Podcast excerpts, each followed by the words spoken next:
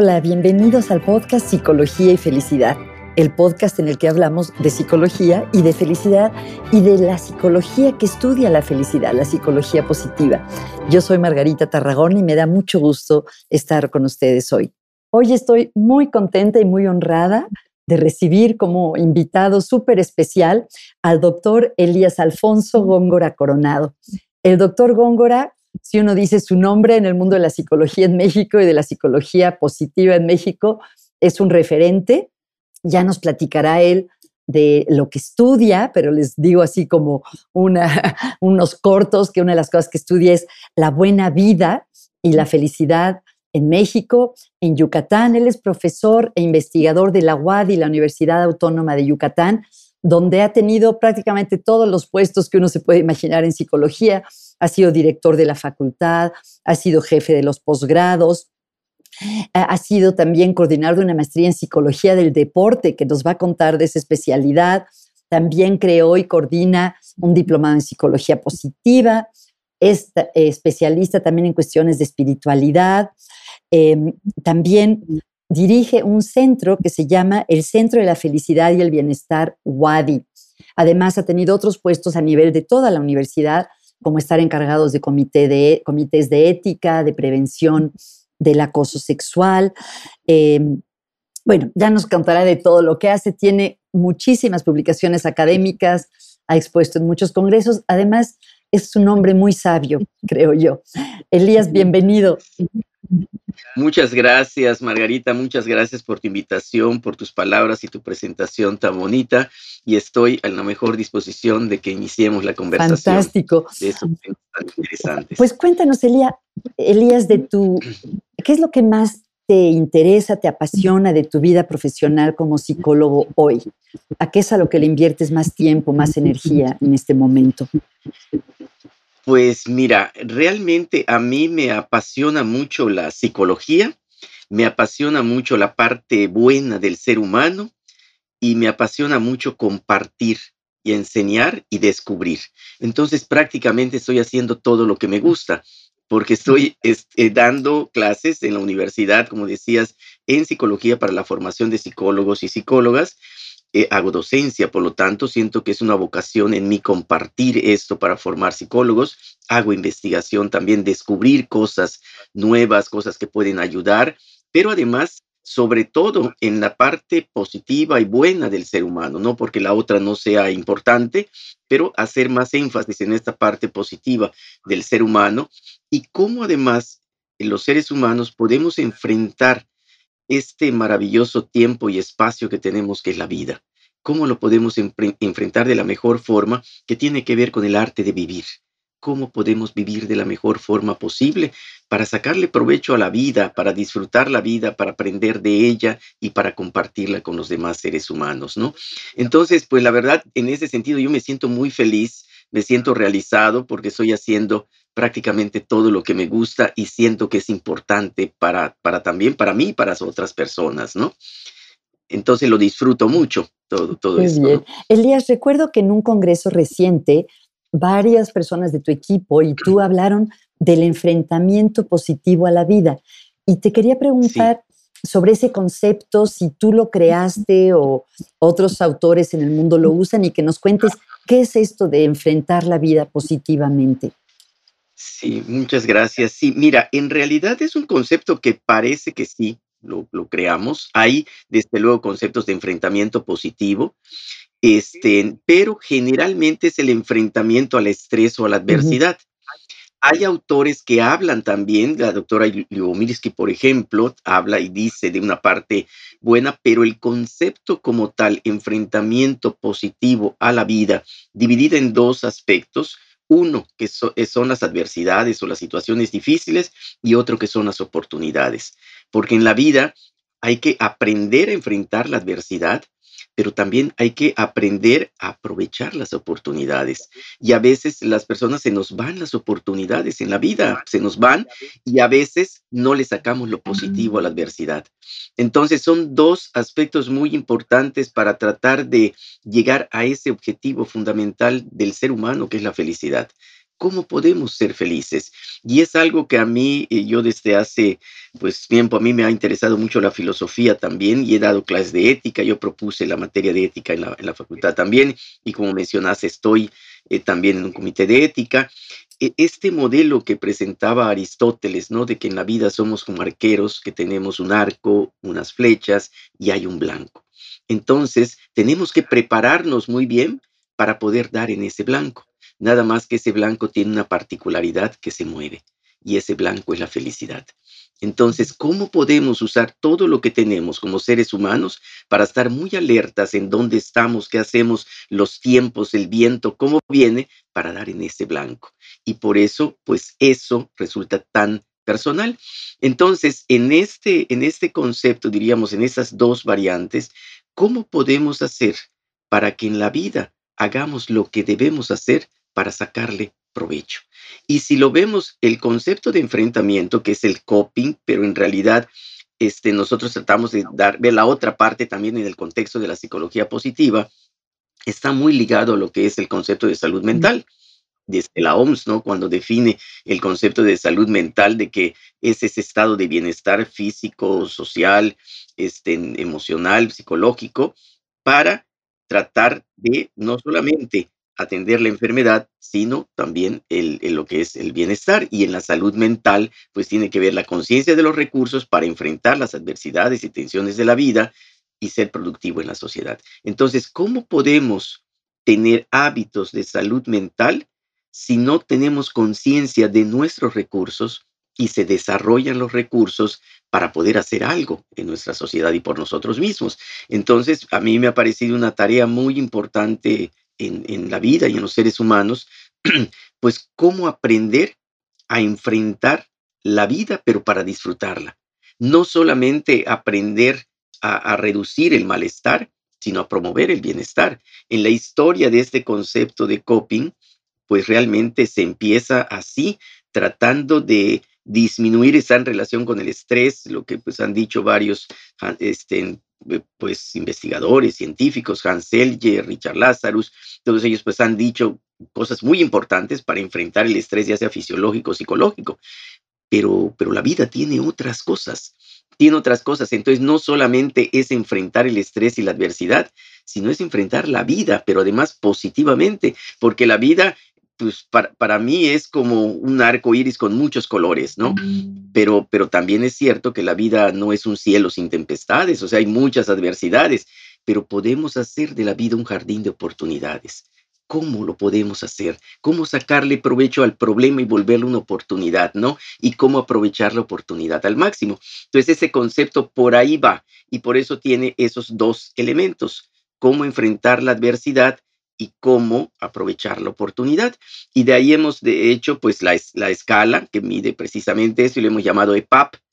Hemos hecho también formas de intervención, que es un poco lo que presentamos en el Congreso al que hacía referencia, porque pues también hemos usado algunos aspectos para medir componentes fisiológicos en relación con el estrés y el bienestar, ¿no? Como los cambios galvánicos de la piel, la presión arterial y todo eso. Y cuando hay una situación, por ejemplo, de relajamiento, que se le enseña a la persona estar en una condición diferente al estrés, cómo eso tiene un efecto en el cuerpo y cómo eso genera una percepción distinta en la persona de bienestar. Pero además lo importante, que esto lo podemos aprender y lo podemos hacer. Y no solamente para reducir el estrés, sino para generar bienestar, para estar bien en la vida. Y esto, como nos dice la ciencia también, pues nos hace fuertes ante la vida para enfrentar lo difícil. Mientras más tiempo viva la persona en una condición positiva, diríamos, ¿no? Ya sea enfrentando la adversidad positivamente o promoviendo lo positivo, pues se fortalece cuando llegan situaciones más difíciles. Y eso es aumentar o alimentar, diríamos, a nuestro cuerpo, nuestra mente y pues nuestra alma o como se le quiera llamar, en esa gran diversidad y, este, y de la vida, ¿no? De la riqueza de la vida. Entonces, por ahí va el sentido de este concepto. Y si en la revisión de la literatura hay conceptos parecidos, este, o sea, no, no quiere decir, hay seguramente que tocan estos aspectos, pero así, así, al menos hasta ahora, con ese nombre, papito y demás, pues no, no lo he encontrado, ¿no? ¿Y qué, y qué, sé que han escrito muchos artículos sobre esto, ¿Qué caracteriza a las personas que enfrentan la vida positivamente, como nos acabas de explicar, que aprovechan las oportunidades y crecen o también aprovechan las dificultades? ¿Cómo le hacen? Varias veces dijiste el cómo. ¿Ya saben algo basado en, en sus investigaciones sobre cómo le hace la gente para desarrollar esta manera positiva de enfrentar la vida? Bueno, eh, eh, cuando empezamos esto, cuando empezamos esto de, cómo empíricamente probar, hicimos entrevistas a personas, ¿no? Hicimos entrevistas a deportistas, amas de casa, a profesionales, de cómo le hacen, y sí con algunos indicadores, en ese momento nos basamos también en el PERMA, los indicadores de la, de la felicidad, de acuerdo con el doctor Seligman, hicimos un guion de entrevista también, pues para ver estas personas que tanto tienen esos indicadores. Y cuando tenían esos indicadores, entonces el complemento es eso. ¿Qué haces cuando tienes problemas, no? ¿Cómo enfrentas las situaciones y las oportunidades de la vida? ¿Cómo te ha ido? Y de ahí este, empezamos a, tener pues una elaboración, interpretación de los resultados y pues sí nos dimos cuenta que cuenta mucho la actitud ante la vida. ¿Con qué lentes vemos la vida? ¿Con qué lentes? Porque la percepción realmente afecta o influye en el sentimiento y en la emoción. Y el sentimiento y la emoción influyen en el comportamiento. Por eso, como decían unos autores, en gran parte somos lo que pensamos, cómo interpretamos la vida, cómo vemos la vida. En un atardecer puede ser para una persona un momento de felicidad y para otra persona un momento de tristeza. ¿Qué es lo que hace que una persona lo vea diferente? Pues es su experiencia, sus historias de vida, pero a veces las personas nos podemos quedar más con eso negativo y no sacarle provecho a eso de manera positiva. Entonces, ese tipo de actitud ante la vida, el optimismo, sentidos que tienen que ver con la resiliencia, porque también son personas que son fuertes ante la adversidad, pero no únicamente en ese sentido de la resistencia, sino de la resistencia combinada con el optimismo. O sea, no son personas que se amargan la vida, ¿no? Por la adversidad, sino que logran salir adelante y a veces fortalecidos, les sacan provecho a esas cosas difíciles. Hay personas que se quedan ahí cuando empezamos eso, yo empecé en mi doctorado el coping, es en el contexto de la cultura, pues eh, identificamos ahí unos estilos de enfrentar y el más parecido a este, que fue lo que me fue llevando al enfrentamiento positivo a la vida, le llamamos directo revalorativo. O sea, son las personas que ante un problema lo enfrentan, pero tratan de aprender de esto. O sea, revaloran positivamente. En cambio, hay otras personas como que se quedan en la emoción, en la parte emocional, y pues no salen tan fácilmente de esto. Y hay personas que evitan. Entonces, el estilo de enfrentamiento más adecuado en ese momento, como lo veía en los primeros estudios, es la persona que enfrenta la situación, que enfrenta la situación, que es lo que Richard Lazarus hablaba de la orientación al problema, ¿no? Este, se puede la orientación a la emoción con tal de que la persona le saque provecho a la emoción, pero cuando la persona se queda con un problema este, emocionalmente, pues no ayuda mucho a la solución. Y por eso esto nos fue llevando a que la emoción es parte de la vida muy importante, incluso las llamadas emociones negativas, pero hay que aprender a transformarlas, a reconstruirlas, a sacarles provecho, de tal manera que no nos afecte negativamente, sino que sea este, positivo, ¿no? Entonces empezamos a ver varias características que son los factores que fueron llevando también en esta escala, ¿no?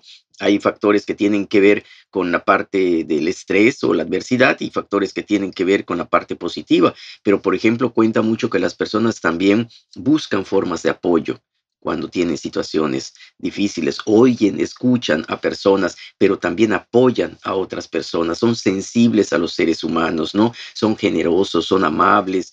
Entonces esto también hace que las personas cuando están ante las situaciones difíciles se enriquezcan de los puntos de vista de los, de los demás o aprenden, son sensibles. Otra cosa que, que vimos que, que se relaciona con un concepto interesante que es el mindset, el tipo de de mentalidad es, que tiene que ver con, con las personas que están dispuestas a aprender. No, no, son personas que creen que ya no van a aprender nada, ¿no? Sino que están dispuestas a, a, aprender. Eso es también muy importante. Y, en fin, son personas que como que van creciendo conforme van avanzando de acuerdo con su experiencia, pero que van aprovechando precisamente esa experiencia. Y en las diferentes, en los diferentes roles eso fue lo que fuimos viendo y personas que disfrutan además lo que hacen, como que les gusta lo que hacen, encuentran un sentido a lo que hacen deportistas, amas de casa, este, profesionales, científicos, o sea, como que disfrutan mucho esto y a veces por eso lo hicimos también en diferentes roles, porque no se tiene que tener una formación académica, universitaria, sino que hay personas que pues diríamos casi naturalmente le encuentran un sentido a la vida en esa manera más, más amplia, ¿no? Entonces son algunas de las características que fuimos encontrando y que nos fue llevando también algunas formas de intervención. O sea, porque para nosotros y para mí una pregunta importante en la psicología y en la psicología positiva, no solamente saber lo que pasa, sino qué hacer para que pase lo mejor que debe pasar. Eso te iba a preguntar, ¿qué tipo de intervenciones han desarrollado? Entonces, nosotros hemos desarrollado con niños, por ejemplo, talleres, este, pues para buscar esa parte de las emociones positivas, ¿no? Cómo, cómo manejar la, adversidad a veces en cosas pequeñas como la, la frustración de algo, el compartir algunos juguetes, todo eso, pues también tiene que ver con aprender a manejar emociones y, este, y cómo además hacer cosas diferentes en las emociones positivas cómo vivir más, porque los niños nos enseñan muchísimas cosas, ¿no? Cómo vivir más lo positivo. Y también hemos hecho intervenciones con adolescentes, por ejemplo, hemos hecho intervenciones con adolescentes que han tenido problemas con la ley. Este, yo recuerdo que en, un congreso igual platicamos algo de esto cuando usábamos el, el recurso este de los cambios este, en, en el cuerpo y una, un muchacho pues que tuvo, pues nosotros pues, hacíamos que pasaran por la prueba y que dieran su testimonio si querían. Y ese muchacho que había tenido problemas de sustancia, exceso de sustancias, de drogadicción y lo demás, cuando tuvo la experiencia de que lo pudo hacer, entonces él dijo, ya me di cuenta que no me tengo que meter cosas en mi cuerpo para ser feliz y para sentirme bien eso yo lo puedo hacer. Entonces, como que le cayó el chip. Perdón, ¿qué es eso que puede hacer? ¿Como relajarse o estar en porque Entonces nosotros lo poníamos en una situación así sencilla de respiración, relajamiento y pensar en algo Entonces había un indicador, una lucecita verde que le avisaba si se estaba relajando, una lucecita roja si decía que todavía estaba tenso o estresado y lo demás, ¿no? Entonces le enseñamos en unos minutos cómo se puede relajar, cómo puede manifestar su respiración en su cuerpo y lo demás y pensar en algo que se sienta bien, que lo pueda hacer. Y entonces el software le va dando las indicaciones y entonces siente que ya lo puede controlar. Y hay una pantalla en la cual, que es la prueba final, porque todo esto se va midiendo en una, en una escala, y entonces hay una prueba final que es un paisaje que se presenta primero en blanco y negro. Y si la persona logra relajarse bien, hasta el tope se va iluminando ese mm, paisaje. qué bonito. Entonces va saliendo el agua, el, el, pasto, este, luego salen animalitos, y el tope, el tope es el arco iris. es cuando ya tiene el cielo. Y a él le salió todo o sea, logró relajarse muy bien y sentirse muy bien. Y entonces estaba muy emocionado y dijo, ya me di cuenta que yo puedo hacer cosas para sentirme bien y no me tengo que meter cosas en, en mi cuerpo, ¿no? Y eso para nosotros fue algo muy satisfactorio porque es algo que se puede enseñar a las personas y que lo pueden hacer en diferentes momentos para ir haciéndose un hábito, hábitos saludables, no solamente por momentitos, o sea, la, respiración, el control de nuestro cuerpo, la conciencia de que podemos hacer algo, este, que podemos aprovechar las oportunidades, eh, como eh, pues transformar lo, difícil, es algo que se puede enseñar, que se puede aprender, ¿no? Ahora, pues también recientemente, pues bueno, hay muchas investigaciones, el doctor Richard Davison está haciendo también muchas cosas muy interesantes en relación con los hábitos, ir cambiando los, los hábitos este, a saludables, ¿no? Eh, el libro, creo que tú mencionaste en algún momento también de los rasgos alterados del doctor Goleman y del doctor Richard Davison, que es precisamente eso que, eso que se decía en psicología, que eran rasgos que no se podían cambiar, se prueba que sí se puede cambiar. Sí se puede cambiar si se sistematiza y si la persona quiere, ¿no? Y se están rompiendo muchos mitos en ese sentido. Entonces, a nosotros nos ha animado mucho eso porque los resultados van en ese sentido este, de que es posible. Entonces, con niños, con jóvenes, con estudiantes universitarios, con personas de la tercera edad. Entonces, hay diferentes experiencias, ¿no? que nos indican que sí se puede. Y, eso de esta manera, pero también, por ejemplo, lo que hemos tenido talleres de meditación, de espiritualidad, ya en un sentido más no solamente de relajación, sino de meditación, por ejemplo, y cómo esto también es muy benéfico para el cuerpo y prepara a las personas para la vida, porque a veces se piensa que la meditación e incluso el mismo control de la respiración para llegar a una emoción de serenidad y de paz, por ejemplo, es prácticamente para reducir el estrés, cuando en realidad es para entrenarnos para la vida, para enfrentar la vida, porque una persona que está más tranquila, una persona que está más despejada, en calma, enfrenta las situaciones de la vida de manera distinta. Es, es lo que en, realidad la doctora Fredrickson, pues también en sus resultados dice, ¿no? Cuando hay eh, pues una experiencia de, de vida positiva, una emoción positiva, pues el pensamiento se amplía, ¿no? La teoría de la ampliación, la persona es más consciente de sus recursos y es una espiral ascendente en cuanto a crecimiento. Entonces, esto en pequeño y de manera concreta, cuando hemos tenido la oportunidad, por ejemplo, en los talleres con las personas, cómo el meditar, cómo el reflexionar de esta manera les puede hacer ver las cosas de manera distinta y sentirse bien y en el futuro enfrentar las cosas de manera diferente, pues los resultados son muy positivos en ese sentido, ¿no? Entonces, es esa combinación entre la mente, el cuerpo, la, la conciencia de que uno lo puede hacer y hacerlo de una manera más o menos sistematizada y luego los resultados. ¿Qué pasa con la persona cuando hace esto? cómo se siente, pero también qué hace, cómo actúa y un poquito darle seguimiento, que es lo que hemos hecho, qué ha pasado en la vida de estas personas cuando, cuando han tenido estas experiencias, ¿no? ¿Y qué, y qué han encontrado? ¿Qué, ¿Qué, ha pasado? Como que, como que han cambiado, les ha cambiado la forma de ver la vida como que encuentran otras maneras de actuar y a veces estaban muy fijas en hacer lo mismo de la misma manera o no confiaban en que podían hacer cosas, ¿no? Entonces, por eso para nosotros se ha confirmado también esto de que empezamos a ser felices cuando tenemos conciencia de que lo podemos ser. O sea, cuando la persona cree y que, sí puede ser feliz, porque también es otro de los mitos que es común realmente, por ejemplo, en estos tiempos de pandemia, a veces se puede decir, ¿cómo vamos a ser felices ante tantas situaciones difíciles? No podemos hacer casi nada. ¿Cómo vamos a ser felices? Y lo que les decimos es precisamente eso, ¿no? Es el momento para ser feliz. Cuando las cosas están bien, pues es relativamente fácil ser feliz. Pero cuando las cosas no están tan bien, es el reto principal para ser feliz. Y el ser humano es capaz de eso. Que ese es otro rubro en el que pues he tenido experiencia y te decía, me, me gusta mucho que son las clases de psicología positiva. Cuéntanos, te quería preguntar, porque sé que una de ellas tiene un nombre precioso, no sé si sabes cuál estoy pensando. ¿Nos puedes contar de esa clase? Sí, hay una que se llama así Psicología Positiva y otra que a raíz de la pandemia ya la habíamos dado, pero aquí le hicimos alguna modificación que se llama Psicología de la Felicidad y el Bienestar, Estrategias para una vida más feliz. ¿Y no, tenías una cosa que se llamaba el arte de vivir también? No estoy confundido. Bueno, sí, eh, que tiene que ver con el diplomado de espiritualidad. Ah, ok, pues cuéntanos de los tres. ¿Qué, ¿qué temas se tocan en estas clases? Y me interesa mucho también entrar en lo de la espiritualidad.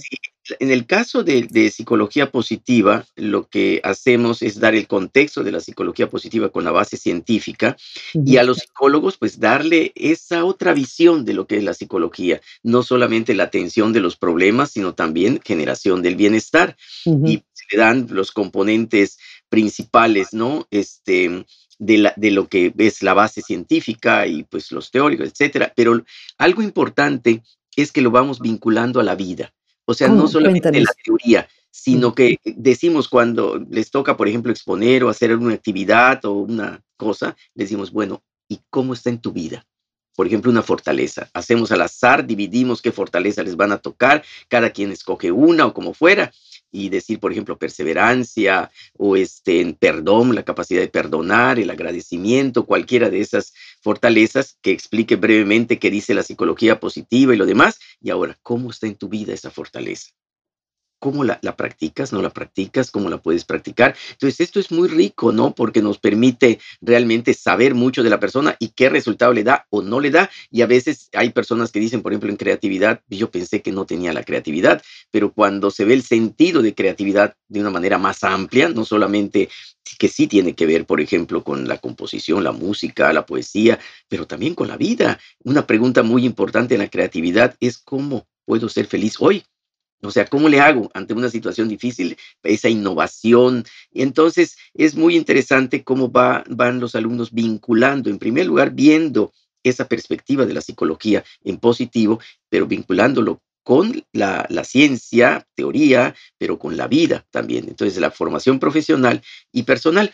Y al final les ponemos un trabajo que integra todo esto, pero hay dos objetivos fundamentales que les pedimos que cumplan. Uno, que traten que no les estrese. Y segundo, que lo puedan disfrutar. Entonces, ¿cómo podemos hacer en la vida para cumplir una responsabilidad que no me estrese y yo la disfrute?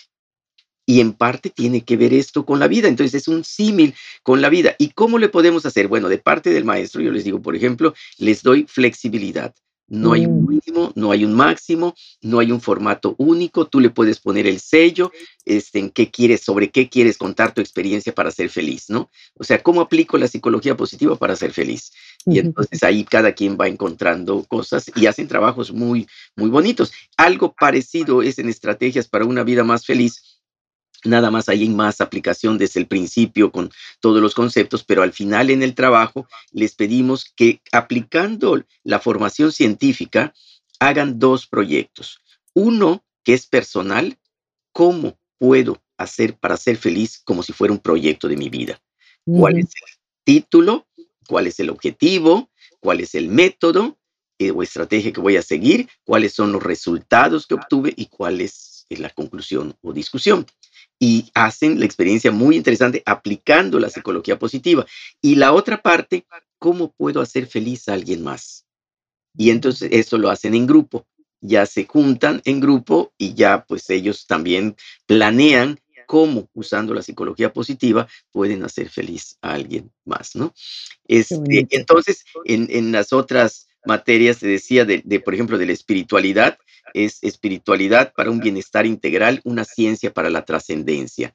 Esa es una materia que también hemos dado ante el reto de algo tan subjetivo, se puede estudiar científicamente como la espiritualidad.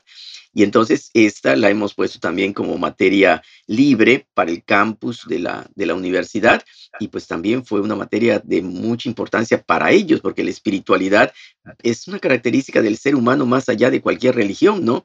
¿Cómo, defines tú, ¿Cómo defines tú la espiritualidad o cómo se define, por ejemplo, en esta clase? la, la espiritualidad es una característica del ser humano que le permite trascender, ir más allá de lo material, que le permite por ejemplo, disfrutar algo o encontrarle sentido a algo, cuando la persona tiene conciencia de que hay un propósito en la vida, cuál es su misión en la vida, qué es lo más importante, sentirse parte de algo más grande, ¿no? O sea, que no solamente lo que veo es lo que existe. Y eso no tiene que ser así una este, deidad o algo divino, sino simplemente yo soy esto, pero hay algo más.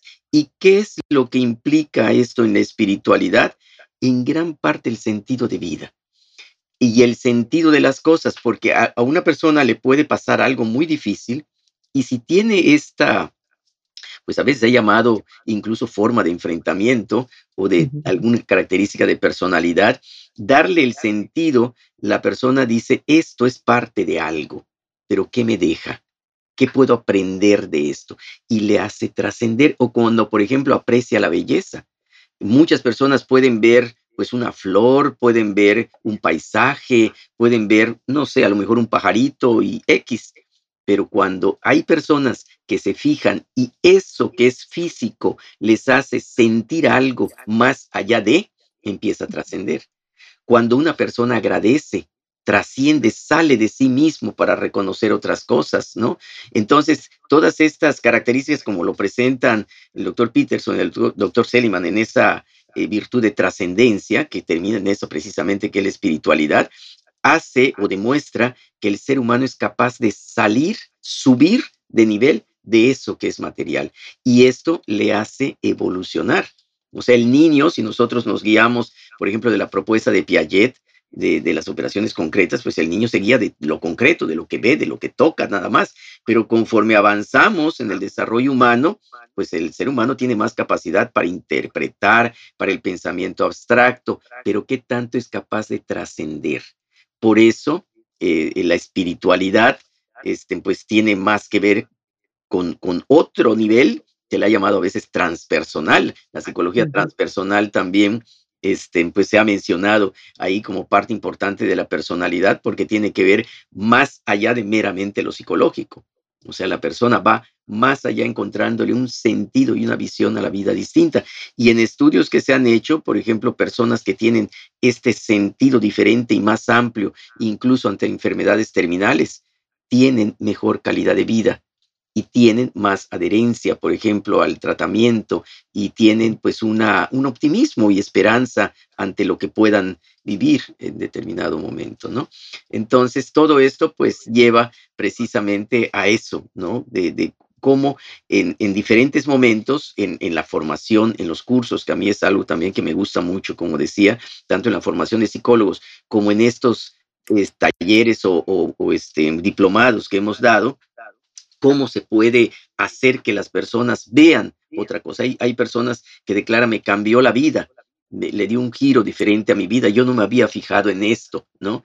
Y, eso hace que las personas crean más en ellas mismas y puedan ir desarrollando otras formas de enfrentar la vida que tiene que ver con esto. Por eso para mí es una línea muy, muy interesante y un tema muy interesante que abarca, que abarca varias cosas, ¿no? Pero en las diferentes modalidades, por ejemplo, este, en, psicología positiva, pues precisamente ahora estoy cerrando los, los cursos, vamos ya en la vigésima séptima generación de, enseñanza de la psicología positiva, que es parte del currículum, ¿no?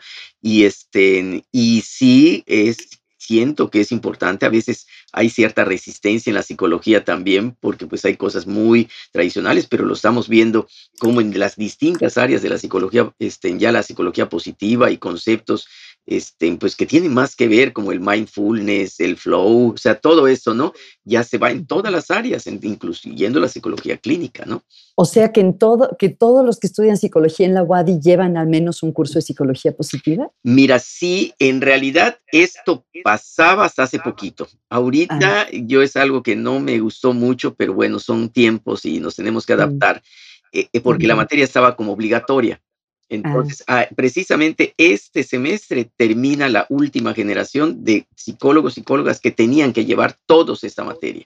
Y oh, lástima, porque te iba a decir que no muchos, no, muchos programas de formación incluyen la psicología positiva como parte de las materias de todos, ¿no? Es una pena, la verdad, es una lástima. Yo defendí lo que pude, este, lo dije que era importante, que éramos pioneros en esto, pero bueno, son, visiones distintas y quedó como materia optativa.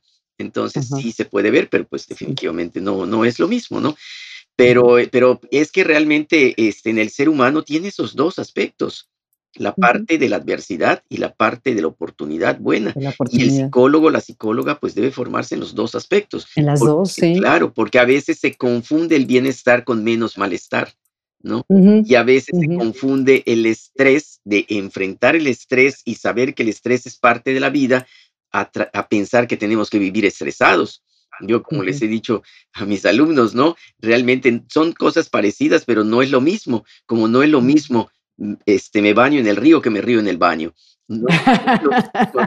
se parecen las palabras, pero no es lo mismo. Entonces, no es lo mismo que tengamos en la vida estrés y que tengamos que saber enfrentar el estrés a que vivamos estresados. Son cosas diferentes. Oye, Elías, cuéntame un poco. Te quería preguntar sobre tu interés en la espiritualidad, pero estaba pensando que mejor te pregunto como de tu recorrido profesional, de el trayecto por el que has transitado, porque sé que has hecho cosas de deporte, que te ha interesado mucho la cuestión cultural, la espiritualidad. Entonces, si viéramos una película de tu vida profesional, cuéntanos un poquito de las escenas más importantes para entender quién es Elías Góngora como psicólogo. Gracias, Margarita. Mira, cuando yo entro a la, al área de la psicología, o antes incluso, yo cuando, bueno, te voy a contar y voy a retroceder un poquito porque creo que da también el contexto. Cuando yo entré a los 12 años al seminario, porque yo quería ah. ser sacerdote, esa era mi vocación. Tan, pequeños ya se podía decidir a los 12, En esa época que me tocó, sí, porque era como un internado. Entonces yo terminé la primaria y entré al seminario. Y Quiere decir, supongo que tenías pues un, interés, una vocación sí, espiritual. Yo, pues esa para mí era mi vocación. Para mí en ese momento era mi vocación, tanto que me veía mi mamá tan convencido de esto que me decía, si no te portas bien, ya no vas a ir al seminario. y recuerdo que me decía, ¿no? Entonces fui, y la verdad fue una experiencia muy rica para mí de cinco años, pues ahí aprendí latín, aprendí griego, aprendí moral, aprendí también deporte, muchas cosas del deporte, ¿no? Pero bueno, llegó un momento en mi vida que yo quería seguir estudiando. Perdón, ¿esto fue en Mérida o en, dónde estabas? En Mérida, en Mérida. Sí, yo soy de Progreso y entonces el seminario está aquí en Mérida. Entonces, eh, ya pasaron cinco años, tenía yo 17 años y para mí era muy importante la formación universitaria. Yo quería enseñar, yo quería investigar, yo quería... Y en esa época en el seminario, pues no se podía porque no eran reconocidos los estudios era todo interno. Entonces, una persona, como pasaron muchos casos, que, por ejemplo, estudia 8, 10 años en el seminario y que no se decida no ser sacerdote, pues oficialmente tenía su primaria, no tenía nada más. Entonces, yo ah. cuando llega ese momento, dije, yo quiero estudiar algo más y que sea reconocido formalmente porque me quiero dedicar en parte a eso. Pero la tarea de, en ese momento de los sacerdotes era otra y pues ahí viene un momento muy importante de mi vida de decidir qué hacer afortunadamente me encontré con amigos y todo eso, y entonces yo solicité un servicio, un, permiso, perdón, y me pude presentar unos exámenes para que me reconocieran la secundaria y pedí un permiso para estudiar la preparatoria. Entonces, estudio la preparatoria, termino la preparatoria y llega el momento también de decidir si sigo en, el seminario o hago otra cosa, pero ahí ya me llegaba un poco la psicología. ¿Qué es esto de la psicología? Esa combinación. También unos amigos empezaron a ver de España, me mandaron algunas cosas bueno, en esa época casi de palomas mensajeras, porque no había internet que hay, pero empecé a, leer y digo, yo quiero estudiar esta área, pero aquí no había. Mm, ¿Qué te atrajo? ¿Qué te atrajo de la psicología? ¿Por qué no, por ejemplo, teología a mí me gusta Mucho, a mí me, me, interesaba mucho la filosofía y me interesaba siempre, recuerdo yo, lo que los seres humanos podemos hacer de bueno. ¿Qué podemos mm. hacer de bueno los seres humanos? Y leía yo de filosofía y cómo trataba de adentrar un poco quién es el ser humano, de qué estamos hechos los seres humanos y qué podemos hacer, ¿no? Para, para vivir y vivir bien. Por eso lo de Aristóteles, Sócrates, Platón, todo eso. Pero entonces, eh, cuando ya termino mi preparatoria, iba yo a estudiar medicina para después estudiar psiquiatría, ¿no? Que era lo más parecido a psicología. Pero entonces, en ese momento, por eso digo algo pasa en, la vida, empiezo a escuchar el rumor de que se va a abrir una escuela de psicología en Yucatán, en Mérida, ¿no? Mm. Y unos amigos me dijeron, entonces me involucré al grupo y formamos un grupo en donde dijimos, pues sí, que se abra, que se abra. Y se abrió. Yo soy de la primera generación. Y otro elemento importante es que en esa generación conocí a mi esposa. Eh, ahí juntos estudiamos, además, este, fue una época muy bonita también, que nos prometimos así, pues además de formalizar nuestro noviazgo, que terminando, entonces pues, haríamos planes para casarnos, ¿no? Entonces, así fue, realmente terminamos un febrero y nos casamos el diciembre de ese, de ese año, y pues es una etapa también muy, muy bonita, pero cuando yo entro a la escuela, en esa época, estamos hablando de los setentas, este, en el 72 y tanto, el conductismo pues tenía un peso, el psicoanálisis también, pero ninguno de los dos enfoques me gustaba, pero ninguno de los mm. dos enfoques me convencía. Uno, por la demasiada subjetividad, al menos lo veía yo así en las profundidades del consciente inconsciente, y la otra por su superficialidad, aunque tiene la gran ventaja de la objetividad, ¿no? Y de la metodología. Entonces, a mí siempre me llamaba mucho ese aspecto de la, de la ciencia. En la filosofía me gustaba mucho la profundidad de la reflexión y lo demás, pero decía, pero ¿cómo lo probamos? ¿Cómo probamos esto? Y eso es lo que da la ciencia, ¿no?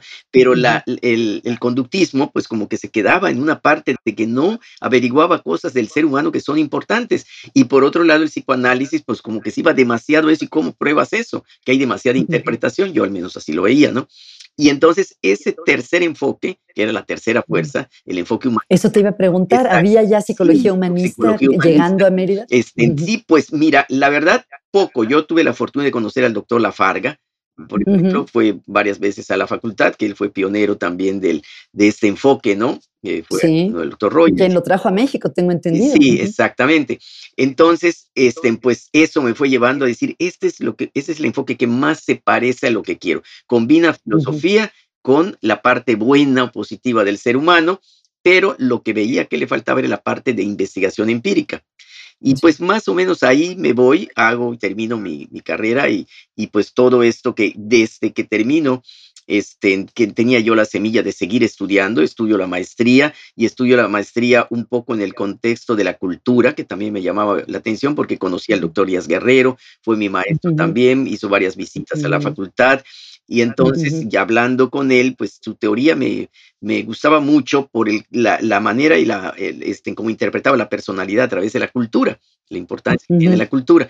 Y entonces, desde ahí empiezo a estudiar lo que llamábamos los estilos de confrontación, y los valores de Alport, ¿no? Este, para la guía de las personas. Entonces, esto me va llevando un poco a la ciencia cultural, o sea, en el contexto de la cultura.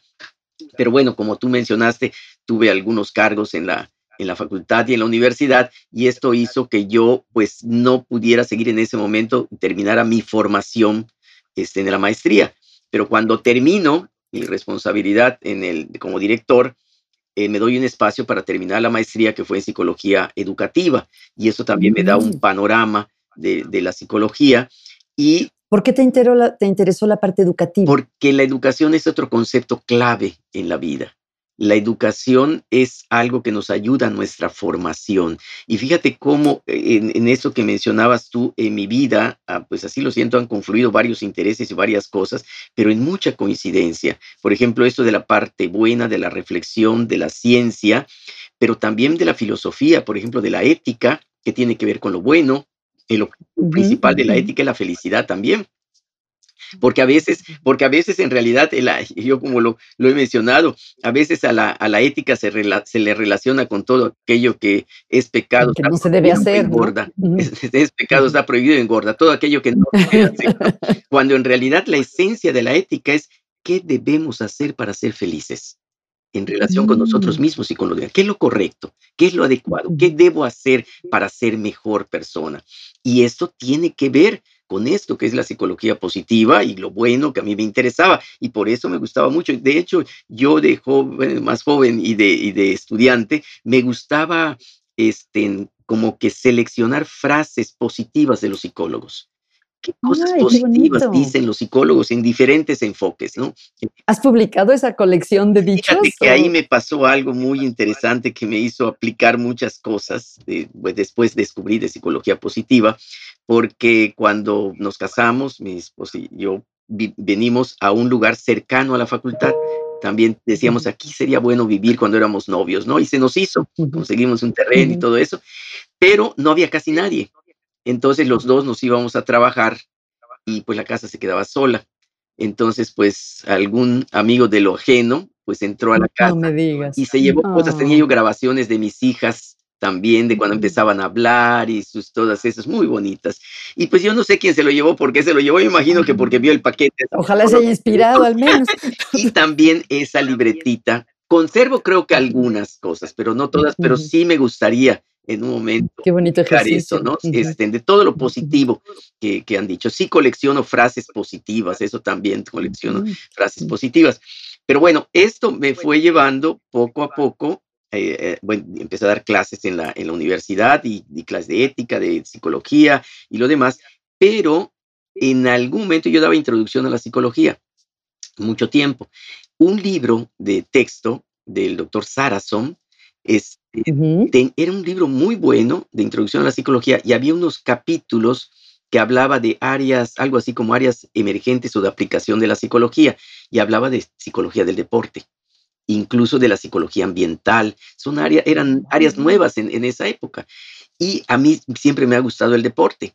Y entonces yo dije, eh, realmente el deporte es como la vida hay, hay emociones, hay metas, hay frustraciones, hay trabajo de equipo, hay superación personal. O sea, uno le tiene que dedicar tiempo para hacer algo. Es, es como decía un, amigo, es como un laboratorio de, de la vida el, deporte, ¿no? Entonces, esto también me fue llevando a que cuando vamos avanzando en la, en la psicología, en la maestría, pues sí, este es un área que vale la pena promover y aplicar. No había nada de, de, eso, en México muy poquito. Entonces, pues, ¿qué, ¿qué podíamos hacer? Pues invitamos a personas que eran deportistas y que tenían algo de psicología, que estudiaban psicología o algo, entonces empezamos a tomar talleres. Luego encontramos dos profesores que eran muy buenos deportistas, que eran ya psicólogos, y entonces también a formarnos y luego hacer contacto con psicólogos del deporte.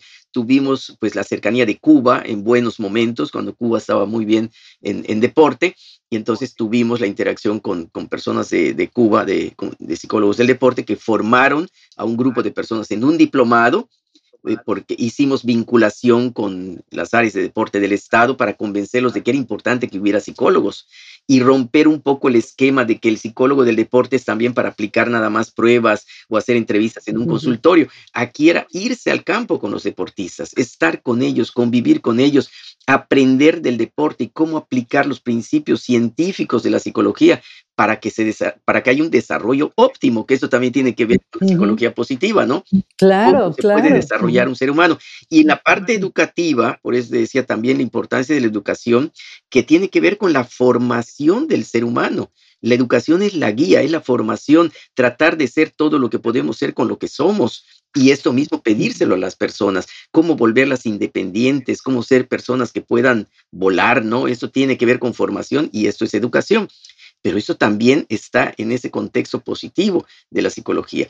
Entonces, juntando ética, juntando psicología del deporte, empezamos también, empecé a pensar en el diseño en psicología positiva, ¿no? Cómo todo esto que es la práctica, el entrenamiento y lo demás se puede aplicar para entrenarnos a ser felices, ¿no? La disciplina, uh -huh. los tiempos y lo demás, y en la parte buena del ser humano, así con la esencia positiva. Y por eso, cuando empezamos también esto, diseñamos un estudio piloto entre nosotros mismos, el grupo, cómo podría entrenar uno para ser feliz y enfrentar positivamente la vida.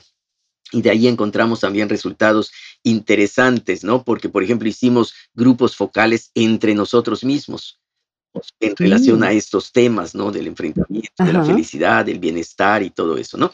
Y esto, pues también otra coincidencia de, de, mi vida es que cuando dejo también otros cargos, porque ya quiero dedicarme más a lo académico, este, en estudio mi doctorado. Yo llegué un poco tarde a mi, a mi doctorado, pero creo que también... Pero habiendo hecho mucho. Lo, eh, aproveché mucho realmente. En el claro. ¿Dónde, ¿Dónde lo hiciste? En la UNAM. Es lo que recordaba. Ahora fue sí. la doctora uh -huh. Isabel Reyes y mi comité. Ay, la recuerdo sí, con mucho cariño. Este, el doctor Díaz uh -huh. Guerrero fue parte de mi comité. Rolando uh -huh. también. Entonces, esas otras coincidencias, yo estudio mi doctorado de 1998 al año 2000 que son exactamente los años. ¿En dos años? Rapidísimo. Dos años, sí, porque me dediqué, me dediqué a eso, me dediqué en a eso, sí. Wow. Sí, y son esos años en los que nace la psicología positiva. ¿No? Ujú. 1998, 2000. Claro, ahí está. claro. Exacto, es otra coincidencia. Entonces, cuando yo estoy revisando la literatura para mi tema, que era el coping, en el contexto de la cultura, Ajá. porque fue otra cosa que disfruté mucho. O sea, el espacio donde vivimos, la cultura, por ejemplo, en nuestro caso en Yucatán, ¿no? Es tan Sí. maravillosa la influencia de los mayas, este, todo, todo, todo eso, ¿no? Es yo leí mucho de, de eso porque me gustaba. Yo recuerdo que la doctora Isabel este, me, me decía, ¿no? Ahora tienes que encerrarte a leer. Dije, este es el mejor regalo, ¿no?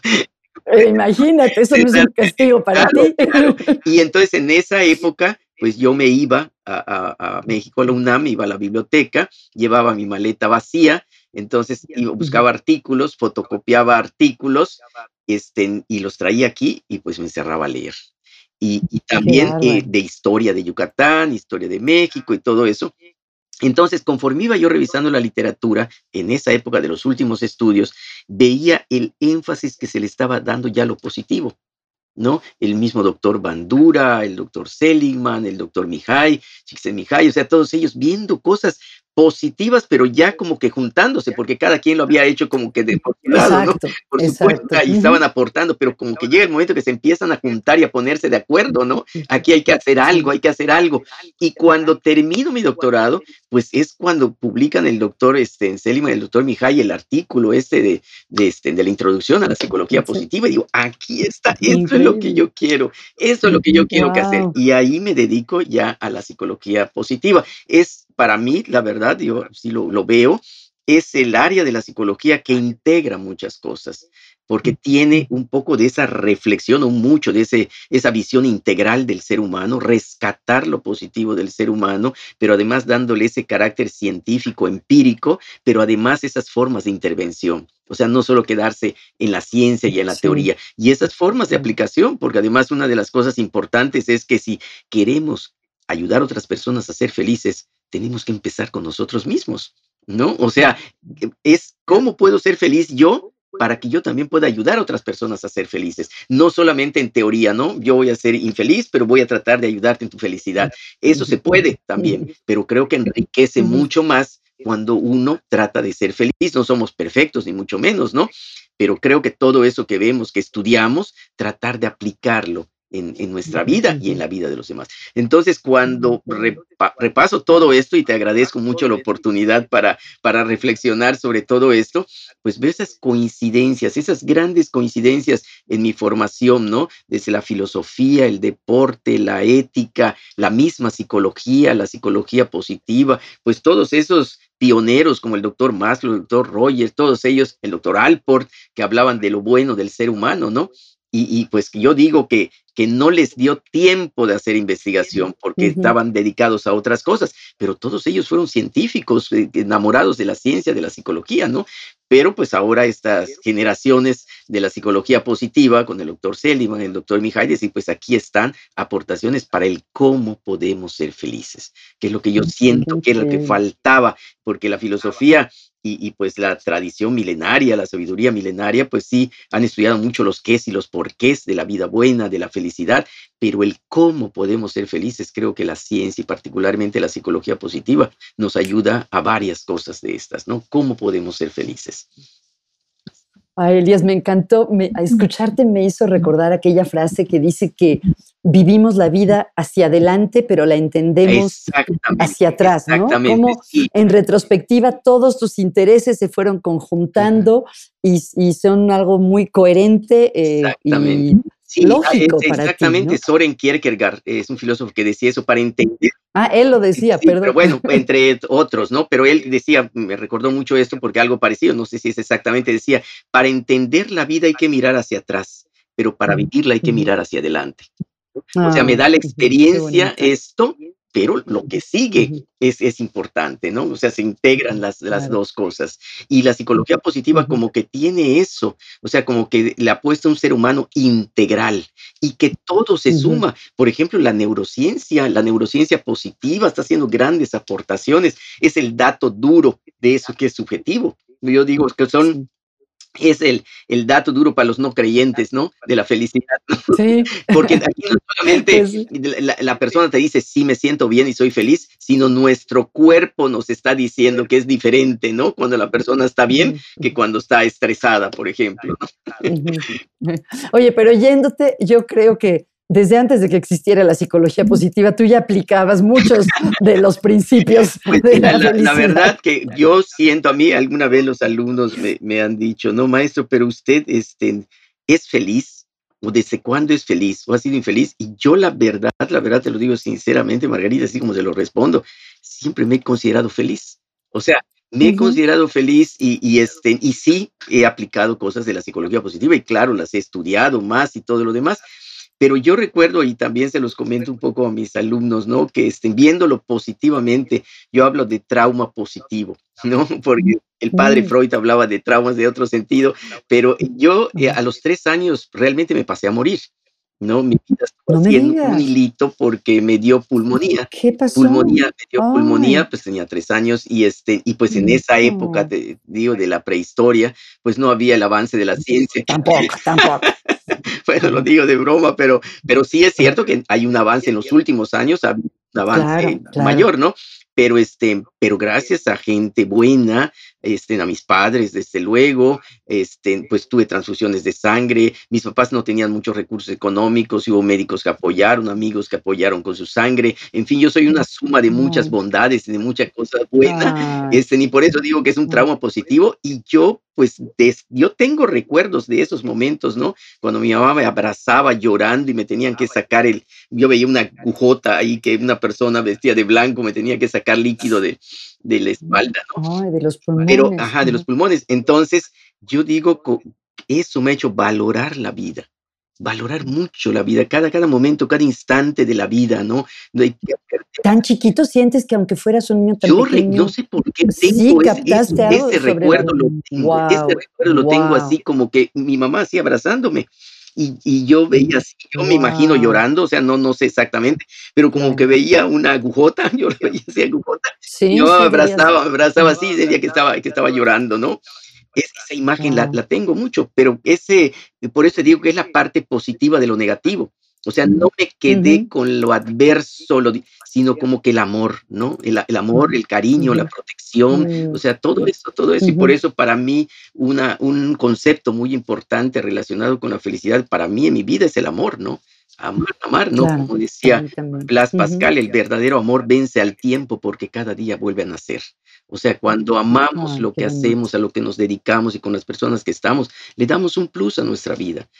Hacemos un lado ese fantasma que es la rutina, ¿no? Porque le encontramos un sentido distinto a lo que, a lo que hacemos. Entonces, por eso el hacer algo que puede ser trabajar mucho, si hace uno lo que le gusta, en cierto equilibrio y todo, pues le encuentra uno un sentido distinto, ¿no?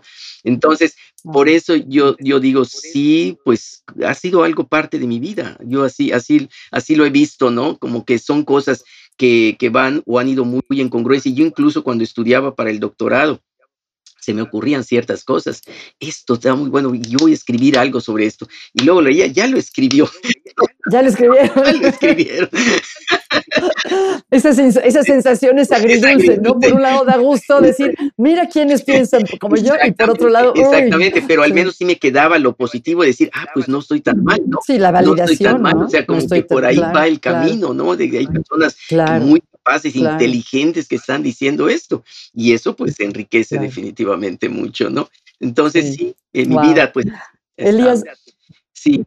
Qué maravilla. Dos preguntitas, me gustaría tener más tiempo todavía. Una, este, ¿qué estás leyendo en este momento? Si yo viera tu escritorio, tu mesilla de noche, ¿qué encontraría? Wow, pues mira, eh, fíjate que ahorita en lo que toca, a mí me gusta mucho leer, ¿no? Me gusta, ya ahí en la, tengo la, la, mi biblioteca y me encanta ese, mi, mi este, búnker aquí en la, en la pandemia. Este, mira, en psicología positiva, pues estoy leyendo, hay un handbook de, felicidad que me encanta, que estoy terminando de revisar. Hay un libro también que tiene que ver con, con este, la, la, compasión, el arte de la que es un mm, término también que engloba muchas cosas, tanto en la parte occidental como que oriental.